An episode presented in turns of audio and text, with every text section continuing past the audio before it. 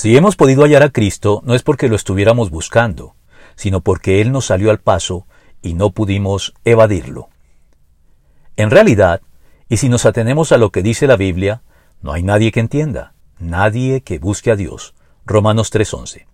Así pues, encontrarlo no es un mérito nuestro, sino un mérito de Dios, porque Él es el que sale en busca de cada uno de nosotros en la persona de Cristo.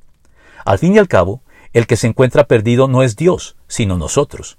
Tal vez nadie lo expresó mejor que el periodista André Frossard, hijo del primer secretario general del Partido Comunista francés, quien a pesar de haber sido educado como ateo en lo que él mismo llamó un ateísmo perfecto, se convirtió de repente a Cristo en el marco del catolicismo, explicando el carácter súbito de su conversión en un libro titulado justamente Dios existe, yo me lo encontré, en el que afirma Dios existe porque yo lo encontré, porque me tropecé bruscamente con él cuando ni siquiera lo buscaba. Algo que recuerda lo sucedido a Balán en el Antiguo Testamento, quien después de haber evadido inadvertidamente al ángel del Señor en dos ocasiones en que no notó su presencia saliéndole al paso, no pudo ya hacerlo una tercera vez en que el ángel del Señor no le dejó ya ninguna escapatoria, y tuvo que reconocer su realidad y su inobjetable presencia delante de él.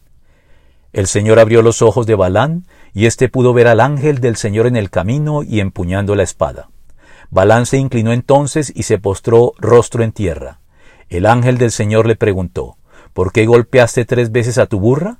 ¿No te das cuenta de que vengo dispuesto a no dejarte pasar porque he visto que tus caminos son malos? Números 22 del 31 al 32.